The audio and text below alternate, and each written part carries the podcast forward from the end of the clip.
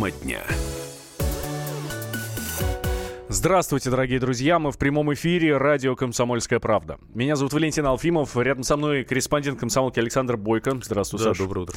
А, Возвращаемся мы вот к этой истории с совершенно дикими фотографиями Вячеслава Цеповяза. Я напомню, что Вячеслав Цеповяз – это один из а, членов, там, э, чуть ли не замглавного в а, Цапковской группировке. Помните, Кущевка, да? Страшный, страшный населенный пункт. Ну, в нашем сознании. Так населенный пункт-то прекрасный. Вот, да, где-то там массовое убийство. В общем, Да. банда Цапка там держала в страхе вообще весь район.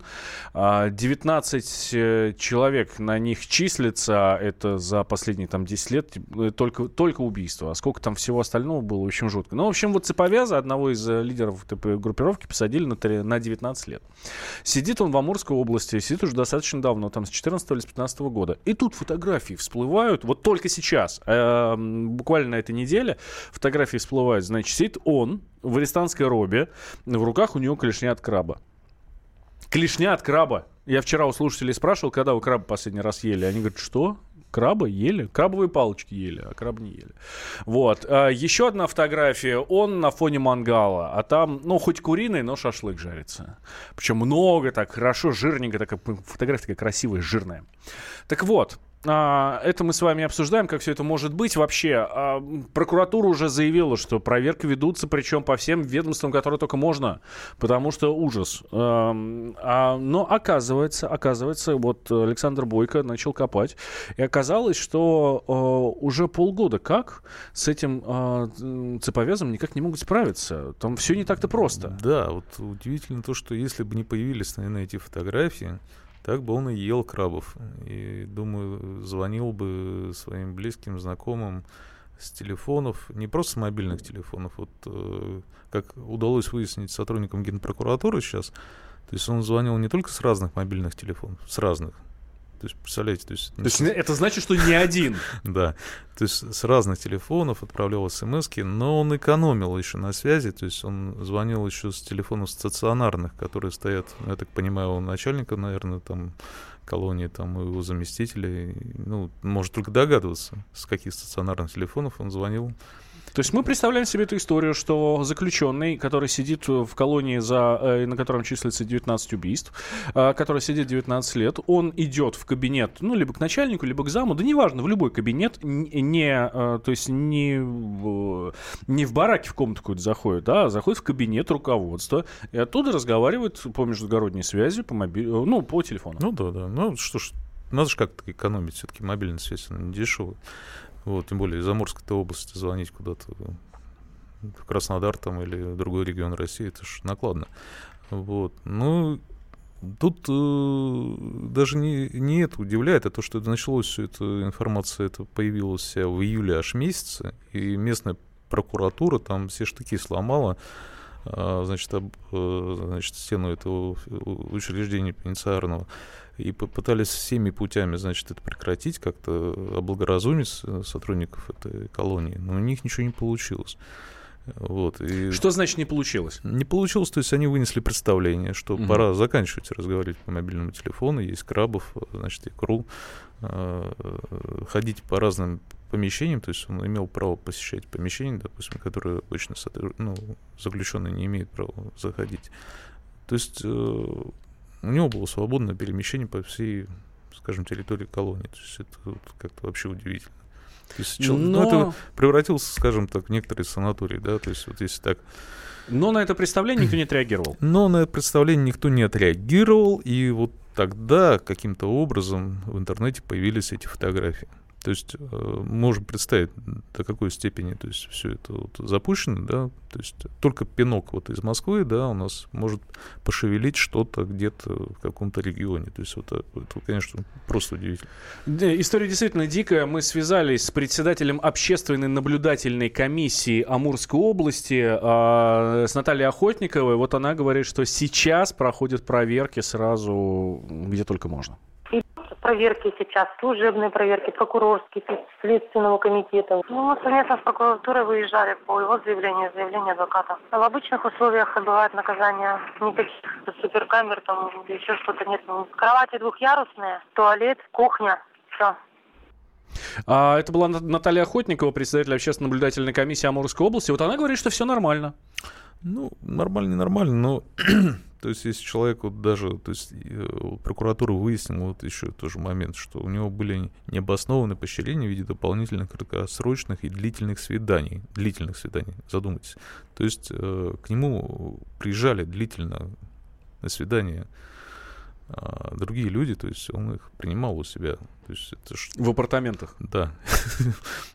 а тут про какой-то туалет говорят, про какие-то камеры. Ну, это смешно. То есть понятно, что то есть человек пользовался, скажем, всеми возможными привилегиями, которые там можно представить. То есть, а, ну, собственно, фотографии мы какой-то край, наверное, видели. Ну, тут, кстати, насчет э, начали, ну, сотрудников СИНа, да, я с ними беседовал там день, день назад, да, и они же говорят, что почему, да ради бога, то есть краба, икра, мы бы без проблем, кушайте на здоровье. Но были такие случаи, что, вот, не дай бог, вот он крабов поел, там есть болезнь, я не знаю, если краба мертвого сварить, он mm-hmm. же там бутулизм или какое-то ну, опасное заболевание, или яд выделяет, и человек может просто скончаться от этого яда. И это опасная еда, поэтому ее-то и не допускают в колонии. То есть это из заботы к осужденным. И не только из заботы, но и предохранения, потому что когда они отравляются да, и, и выживают, они начинают жаловаться на сотрудников колонии, что это они их там пытались отравить. То есть как раз-таки для э, осужденных делается все, чтобы они вдруг даже нечаянно как-то не навредили себе.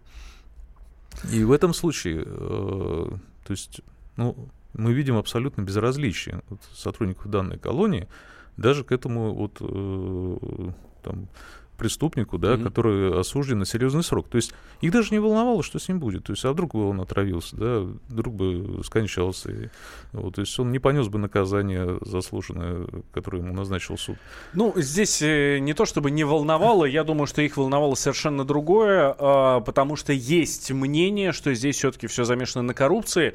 Э, хотя бы это, об этом говорит хотя бы то, что бывшая супруга Вячеслава Цеповяза, Наталья Стишня, э, в беседе с корреспондентом комсомолки рассказала, какие суммы она туда засылала на, для того, чтобы э, гражданин Цеповяз нормально сидел. В колонии мы были у него вместе с детьми, все обсудили. После этого вызвали нотариуса, и он составил и подписали при нем брачный договор. В 2017 году его как будто подменили. Он уже не интересовался, как дела дома, как дети. Если звонил мне, то только для того, чтобы попросить денег. За 2017 год на содержание мужа в тюрьме у меня ушло где-то около трех миллионов рублей. Я перечисляла ему деньги, присылала номера банковских карт, на которые переводить деньги. В Амурской области был человек, через него он покупал продукты, вызывал к себе врачей, которым платил. Там на зоне у них есть пасека, то пчел купить, то ульи новые. Когда перестала ему отправлять деньги, он начал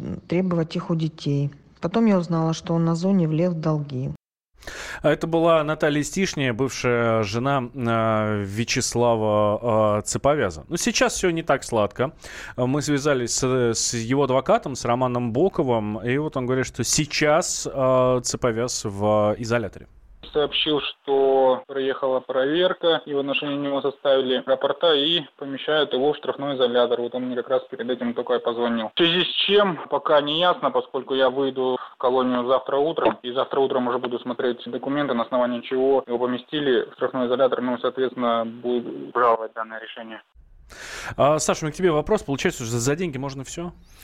Ну, теоретически за деньги можно много, а, потому что даже вот э, я про многих э, пишу, да, и они там бывает, что оказываются вот в таких местах, а, и они даже ко мне бывало звонили там вечерком и говорили, слушай, ты про меня когда-то там писал материал, вот, у меня сейчас вот я попал, значит, в камеру, угу. да, просят холодильник купить, у меня денег вот нет, пытаюсь собрать со всех, кого знаю.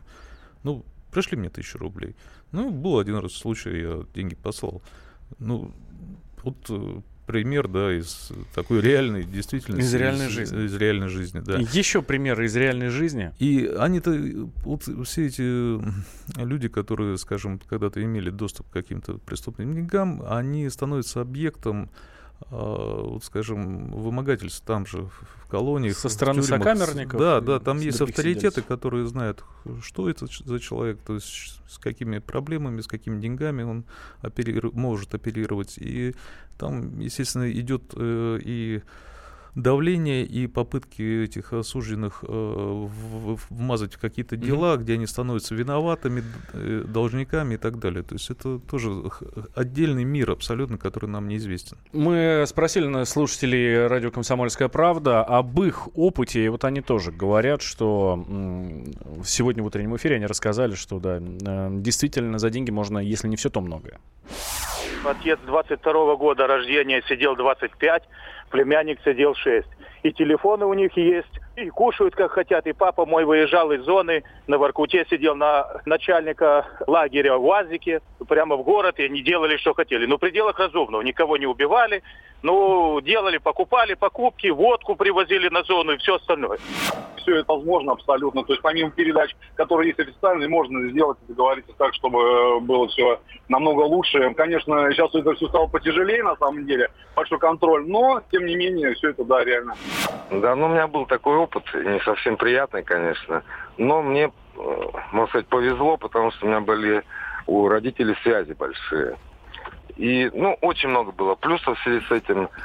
И один такой самый, может быть, интересный, что в то время, это было э, 90-е годы, ввели так называемые отпуска. Ну, то есть я вот один из первых по вот этому э, новому правилу пошел, по-моему, что-то то ли на 7, то ли на 10 дней домой. Это был опыт, печальный опыт э, слушателей радио «Комсомольская правда», которые э, поделились им сегодня в эфире э, «Главное вовремя» в нашем утреннем шоу.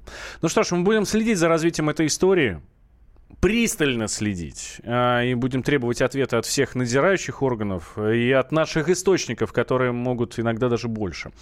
А, Александр Бойко, корреспондент «Комсомольской правды», а, был с нами. Меня зовут Валентин Алфимов. Слушайте «Комсомолку» всегда и везде, никогда никуда не переключайтесь. Тема дня. Псы гоняются за котами.